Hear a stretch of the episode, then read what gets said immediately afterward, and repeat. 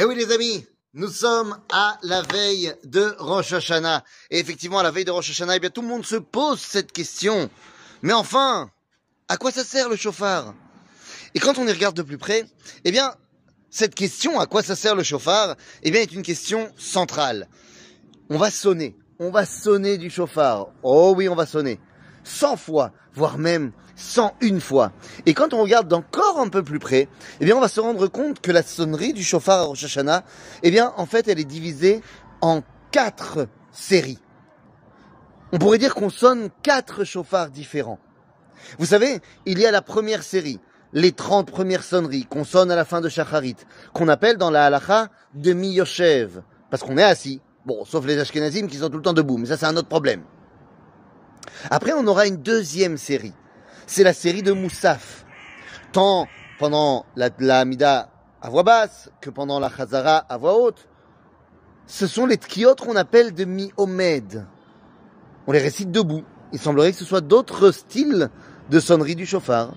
Et puis après, eh bien, nous avons la petite série d'une dizaine de sonneries à la fin de la tfila, dans le Kaddish, juste avant Tit Kabal.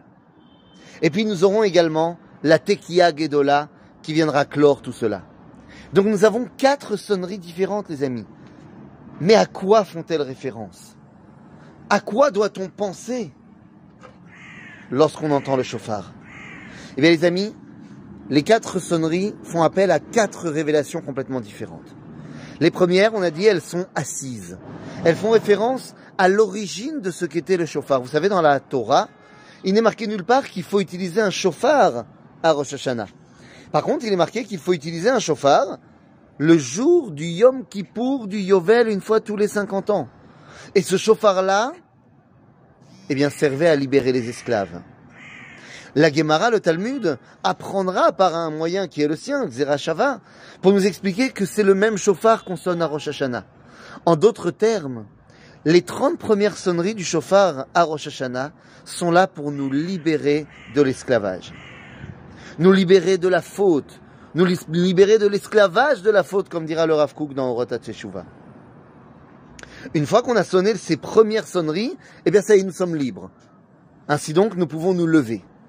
Nous nous levons pour la deuxième série de sonneries, celle de Moussaf, qui sont de Miomed, là où on est debout. Et à quoi pense-t-on à ce moment-là? Bah, Plus à se libérer, puisqu'on est déjà libre. Et donc, on fait référence à la deuxième utilité du chauffard dans la Torah. Dans la Torah, on sonne pour libérer les esclaves, mais on sonne également pour couronner les rois.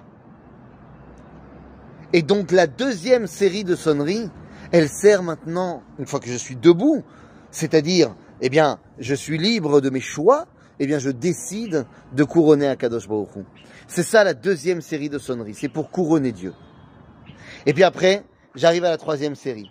Parce que qui suis-je pour couronner Dieu Sinon, un membre du peuple d'Israël? La troisième série de sonneries, celle du Kaddish, celle juste avant le, moment où on rentre à la maison manger, eh bien, elle fait directement référence, vous vous rappelez, de lui, du bélier. Et oui, la corne de bélier. Pourquoi prend-on une corne de bélier? Eh bien, ça fait référence directement à la Kedat Yitzhak. Et vous vous rappelez de ce qui s'est passé.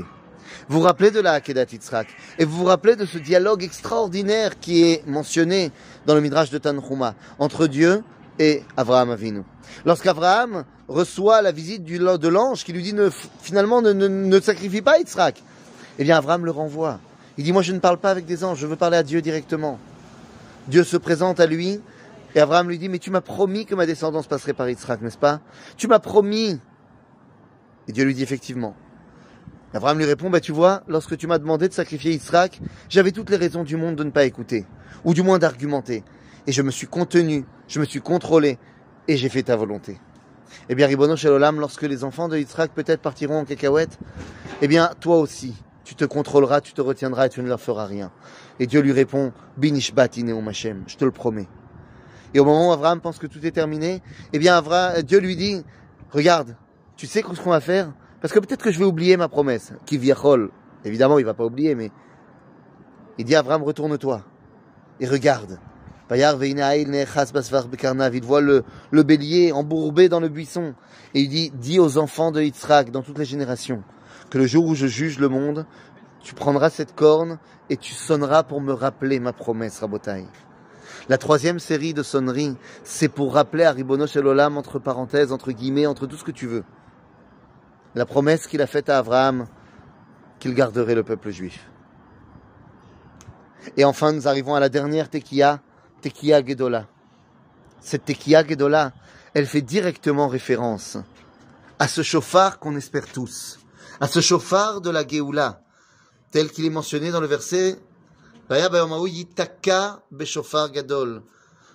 והיו העובדים בארץ אשור והנידחים מארץ מצרים, והשתחוו בהר השם בירושלים. Ce dernier chauffard que tous les jours on appelle de notre tfila, Teka Beshofar Gadol, fais sonner le grand chauffard.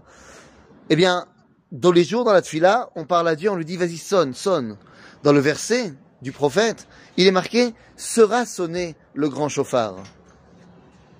Dans la tradition juive, eh bien, nous décidons de prendre les devants et de sonner ce chauffard qui sonne, eh bien, tout simplement la Géoula, le retour des exilés en terre d'Israël. Pourvu que ce soit cette année, ce grand chauffard qui a déjà commencé, si je devais me prononcer, lorsque le Rav Goren a sonné du chauffard en 1967 à la libération de Jérusalem. Teka Beshofar Gadol.